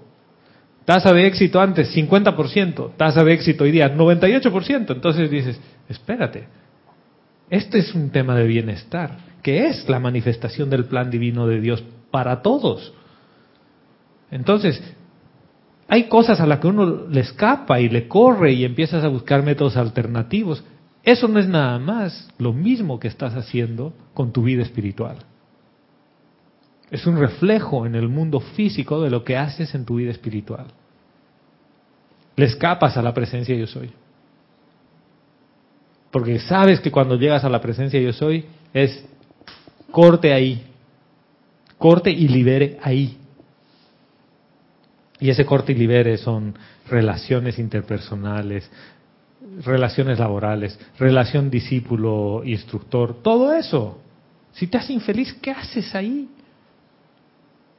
Hay mucha gente que me puede decir, Gonzalo, te has metido en un terreno muy difícil, que de hecho una persona me, escribió y me dijo, ese, no, no vayas por ahí. ¿Por qué no voy a ir por ahí? Si el tema de lo que estamos hablando no es nada más de tu bienestar, es de que tú te sientas bien. ¿Por qué voy a dejar de hablar de eso? Si la voluntad de Dios es el bien, hablemos de lo que te hace bien. Y si hay cosas que te hacen mal, córtalas, hermana. Córtalas. Y eso es. Sí, señora. Ana María desde Montevideo, Uruguay nos ¡Uh, dice... ¡Uh, Ana María, hermana! Me acuerdo de tu pastel ese, de tu torta de fresas, que dentro de seis meses me voy a comer uno de esos. Dios los bendice a todos, dice. Dios te bendice, hermana, bienvenida. Gonzalo, bienvenido y feliz domingo a todos. Gracias por tu servicio amoroso, porque tus palabras nos iluminan y confortan siempre. Y nos dice Gonzalo, recuerdo el día que Jorge en una empalizada preparó algo de desayuno para todos allí presentes. Uy, nos hizo huevos. La felicidad y confort que irradiaban en especial sus ojos no los olvidaré nunca. Exactamente, hermana. Y dijo, yo quiero hacerles el desayuno a ustedes, yo les voy a servir. Y Kira lo ha hecho también varias veces, que eh, sirve. Y se trata de eso. Porque el, amor que tú le pones a eso se nota, se siente. Imagínate que yo quiero saber cuántos de ustedes han sentido entusiasmo con un catedrático de esos que va a, regañar a la gente no. y, y dices, ese sí me ha enseñado.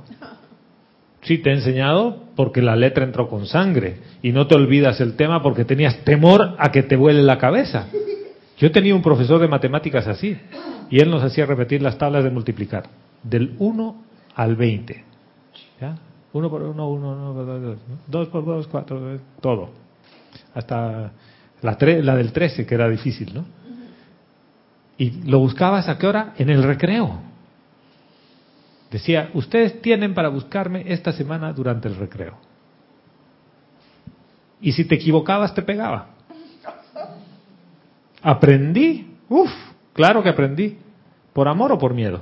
Por miedo. Por miedo, porque yo decía, yo no quiero que me pegue. No se me ha olvidado todavía. Y está bien guardado en el mundo mental de la personalidad.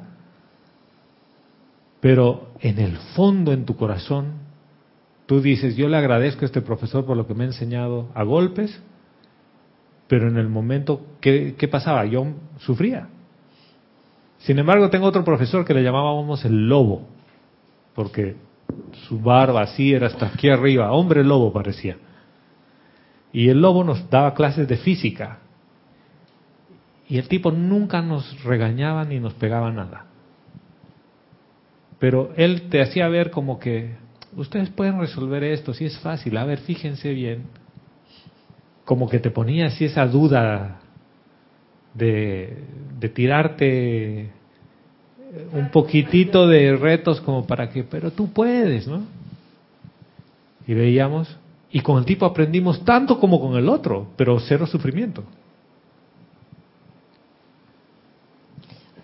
Sí, sí. Quisiera agregar un ingrediente principal en ese servicio del mayor hacia el menor y es mm, dar el ejemplo también de humildad, ¿sabes? Porque en, en esa rigidez se puede dar eh, esa actitud de no querer nunca dar el brazo a torcer y, y siempre pensar que, que él como instructor est- está en lo correcto y hasta un instructor se puede equivocar Claro, y dado. ahora lo más divertido de todo esto es que ninguno está en lo correcto. Eh, Sí, ¿saben por qué? Porque el momento en el que el instructor empieza a entrar en el mundo de que estoy en lo correcto, quiere tener la razón. Y al querer tener la razón, eso no viene del corazón. Porque es, o tienes la razón o eres feliz. Y tener la razón quiere decir que estás actuando desde una conciencia separada. Mira, gracias Kira, porque eso es así. Gracias a ti, Gonzalo. Sí.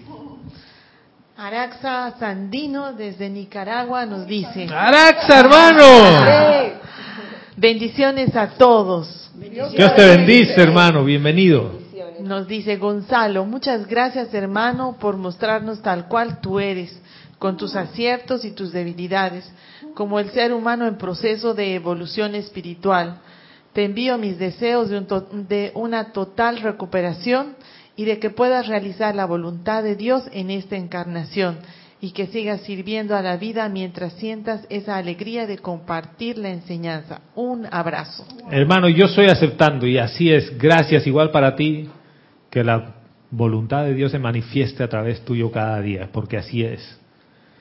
Y gracias por tus palabras. La verdad es que me siento afortunado de, conocerlos y conocerlas a todos y todas, los que hablan y los que no hablan. Hay varios que no. Y, y miren, para cerrar la clase, y este es el punto para la siguiente clase.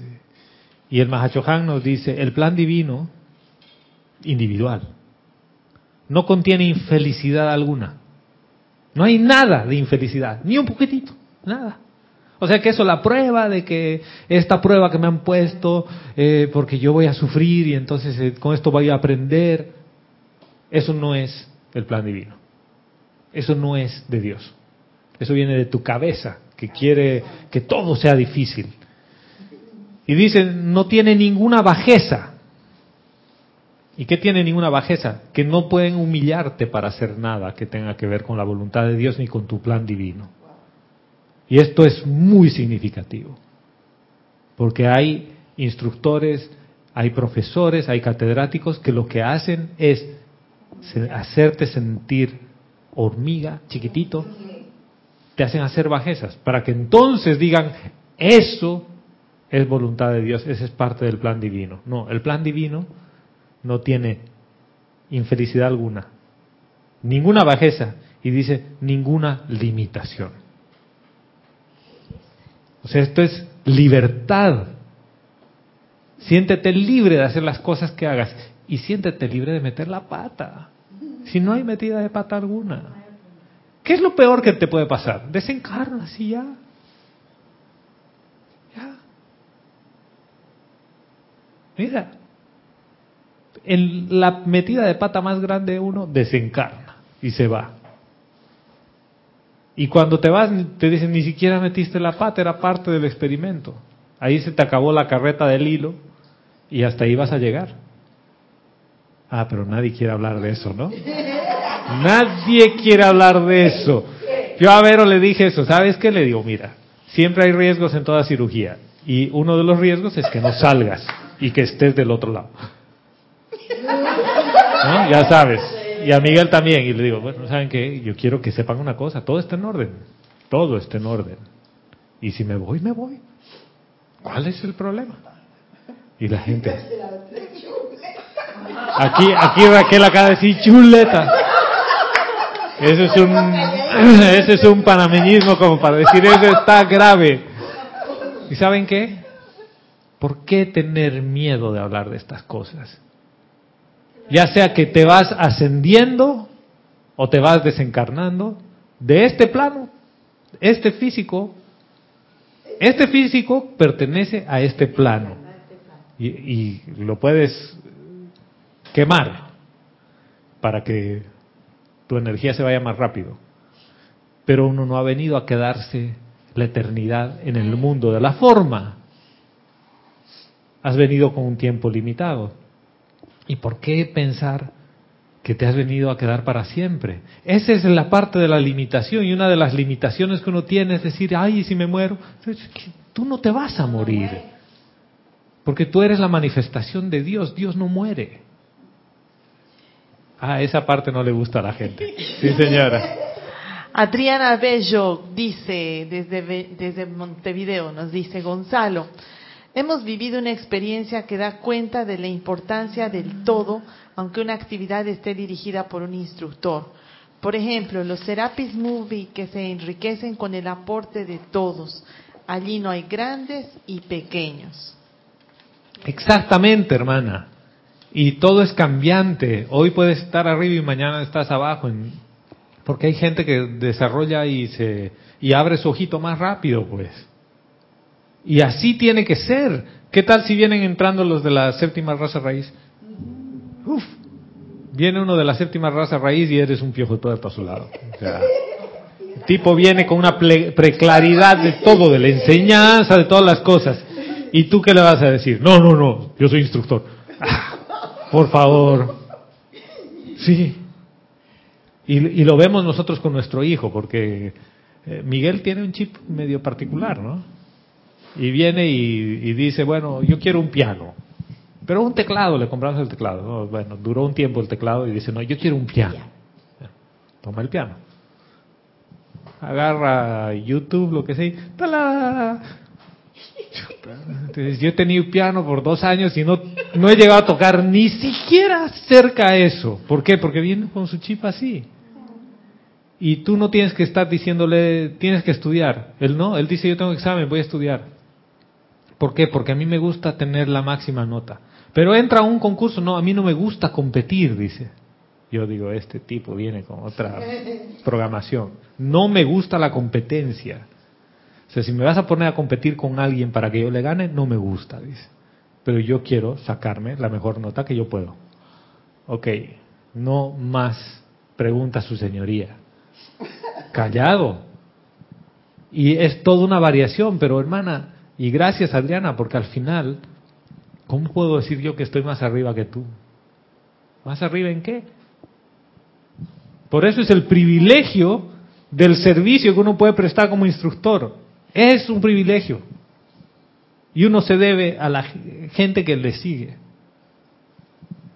Y ahí desaparece el orgullo espiritual. Sí, Kira, decía, y le muestra humildad, en realidad, ahí viene que tú sientes esa humildad. Así es. O sea, te sientes privilegiado. Y ahí hay una de dos, o tiene una arrogancia así grande y dice, oh, ¿Y sabes dónde se ve el tema de la humildad? En que estás dispuesto a renunciar a todas las cosas que haces de servicios porque tú lo haces por amor. Y si hay alguien que lo haga mejor que tú, pues ahí está. Y la arrogancia va a venir cuando a mí no me quiten mi clase, no me toquen mis estudiantes, no me toquen aquello, porque has conformado un reino de arena alrededor. ¿Sí? Claro, tienes ese castillo de arena hermoso en la playa. Viene la lluvia, la lluvia una olita y, y entonces sufres y dices, es que la gente no sabe. Bueno, es que ahí está mi, el yo mi mío.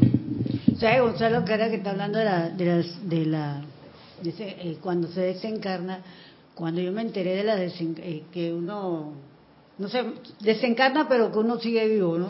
Entonces yo decía, de que, bueno, ¿y por qué tanto miedo a la muerte si ya debemos estar acostumbrados a estar naciendo y muriendo? Imagínate. Yo me decía así a cada rato. Cien veces has venido y todavía estás, ay, no quiero morir. Pero si tú no mueres. ¿Y sabes cuál es esa luz que se ve al final del túnel y toda la cosa? Tu corazón. Es tu luz, es tu propia luz, tú emanas luz. Y saben que yo me he vuelto monotemático con este tema. Es un tema de estar convencido y de empezar a darte cuenta que tú eres la presencia y yo soy manifiesta. Aquí, ahora y siempre. Aquí y ahora. Porque créeme que si esto no estaría funcionando como debería funcionar, hace rato te habrían sacado de aquí. Si cada mañana tienes la oportunidad de abrir los ojitos, meter aire a tus pulmones y decir buen día, es porque algo estás haciendo bien. Ojo, hemos puesto la atención en pensar que algo estoy haciendo mal y sigo en la prisión. Y hasta donde yo sé, esta es la estrella de la liberación y no puedes estar prisionero en la estrella de la liberación. O sea, este sería un contrasentido. Dios sería un cruel. Y Dios no es cruel, Dios es todo amor. O sea que cada día que estás aquí es gracias Padre, sigo en la estrella de la liberación. Quiere decir que todavía tengo oportunidades por delante. O sea, tú te imaginas después de esa superanestesia, despiertas como si te habrías tomado no sé qué cantidad de alcohol, ¿no?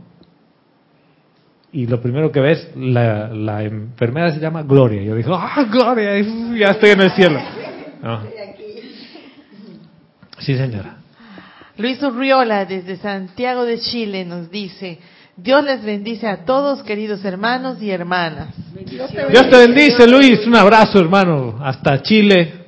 Estamos con ustedes con todo ese tema del fuego. Nos dice, gracias por el sentimiento de flexibilidad espiritual que compartiste con nosotros el día de hoy.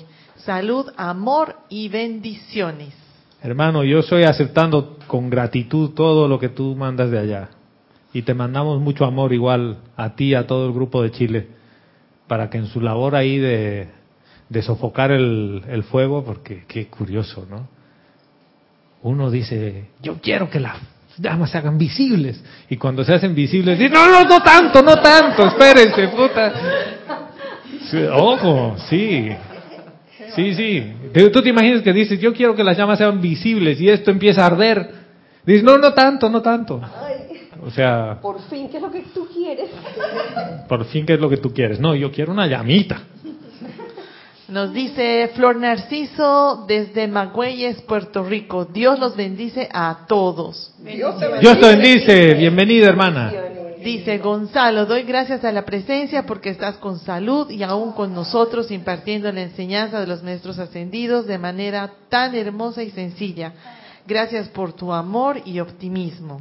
Yo estoy aceptando con gratitud, hermana. Gracias, gracias, gracias. A la presencia yo soy a- que se manifiesta a través de ti. Porque yo soy. Y gracias a todos y a todas. ¿Eh? Todavía estoy de este lado. Tenemos para rato. ¿No? Y, y como me han bajado tantos kilitos, estoy más ligero. Rejuvenecido. rejuvenecido. Así mismo es. Y sabes que todo este proceso, yo tengo un amigo que ha pasado por la misma cirugía y me dice, hermano, si puedes evitarla, evítala. Pero me dice, después me dice, me ha mejorado la calidad de vida, no puedo negarlo. Pero es de mucha paciencia, tú no sabes lo que sufro. Porque él es de esas personas que nosotros le llamamos fatiguilla, que le pone apuro a todo, le gusta todo rápido. Él es dentista. Y todo es así, ya, ya, ya, sus empleados los maneja, ya, pásame esto, pásame el otro, te estás tardando. Así, quiere todo rápido. Entonces, para una persona que quiere todo rápido, decirle que en seis meses va a estar bien, es como que imposible, ¿no? Y la verdad es que yo he entrado con otra conciencia en todo este tema y he dicho, gracias Padre, esto es divertido. Y a veces me dicen, ¿te duele? Sí, duele, ya, pues yo sé, yo sabía que era parte del, del proceso, que va a doler el físico. Pero tu corazón no siente dolor alguno. Tu corazón dice, qué bien que has hecho eso. Porque ahora tu cuerpo físico sirve. ¿Para qué? Para irradiar. No podía irradiar. ¿Por qué? Porque ponía la luz y tenía un huequito por donde se salía. A un lado todo. y el, amor donde tenía que llegar no llegaba. Gonzalo, yo, yo lo veo, yo veo tu situación como que te fuiste de viaje, te fuiste de peregrinaje. Sí, de peregrinaje, porque el peregrinaje lo que lo que lleva como resultado es una expansión de conciencia y esto fue un peregrinaje para ti, expandiste conciencia. Qué Total. maravilla. es un viaje interno súper chévere. Y bueno, y después de preguntarme qué es la voluntad de Dios, que todavía no hemos terminado, la otra pregunta que me he hecho es, ¿qué es una hermandad? Y esas se las dejo para la siguiente. Porque le hemos puesto muchas ideas románticas alrededor de hermandad y de campo de fuerza y demás cosas. Y en los ocho días de oración, la amada diosa de la verdad, Palas Atenea, nos decía que estamos para apoyar, fortalecer y asistir, fortalecer al hermano, Ser el guardián de tu hermano. que es ser el guardián de tu hermano. Y la pregunta, en una hermandad donde la conciencia o la inteligencia superior no sirve a la inferior, ¿cómo puedo hacer este asunto de apoyar, fortalecer? Yo tengo mis cuestiona ahí mis, mis signos de interrogación sobre lo que es una hermandad y sobre cómo se manifiesta en el planeta Tierra. La gran hermandad blanca, cómo se traduce. El tema de horizontalidad, verticalidad y todas estas cosas que nos hemos llenado de conceptos. Porque si yo no puedo ir y darte un abrazo, porque eres mi hermano o mi hermana, olvidémonos de los títulos de instructor, discípulo. Si yo no puedo darte un abrazo, que ese es la representación más grande del amor, viene en un abrazo. Si no puedo darte un abrazo, entonces, ¿a qué tipo de hermandad pertenezco? Y yo solo les dejo eso como un tema de comida para, para pensar. Sí, señora. Llegaron unos... Dale, dale. Eric Campos desde Heredia, Costa Oh, Rica. Eric, hermano, Dios te bendice. Eric estaba de cumpleaños hace poco, ¿no? Feliz cumpleaños, hermano. Dice, amor y bendiciones. Quiero agradecerte desde mi corazón por la enseñanza sobre la voluntad de Dios y el bien en cada uno. Realmente me aclaró muchas cosas. Gracias por el servicio amoroso y que te recuperes por completo pronto conforme a la voluntad de Dios. Gracias, hermano. Yo estoy aceptando con gratitud. Te mando amor y bendiciones igual. Gracias por la oportunidad de servirte, hermano. Y un último comentario de Adriana Bello que dice, Gonzalo, al escucharte siento que estamos ante un cambio de conciencia para todos. Gracias, hermana. Y gracias porque esa es otra oportunidad de servir. Y agradecido contigo. Y yo soy agradecido con todos y cada uno de ustedes. Y hasta el próximo domingo. Uh, nos hemos pasado de tiempo. Y hasta el próximo domingo. Les mando amor, bendiciones y que la voluntad de Dios, esa que les da la libertad, se manifieste cada instante en sus vidas. Yo soy Gonzalo Gómez, mil bendiciones.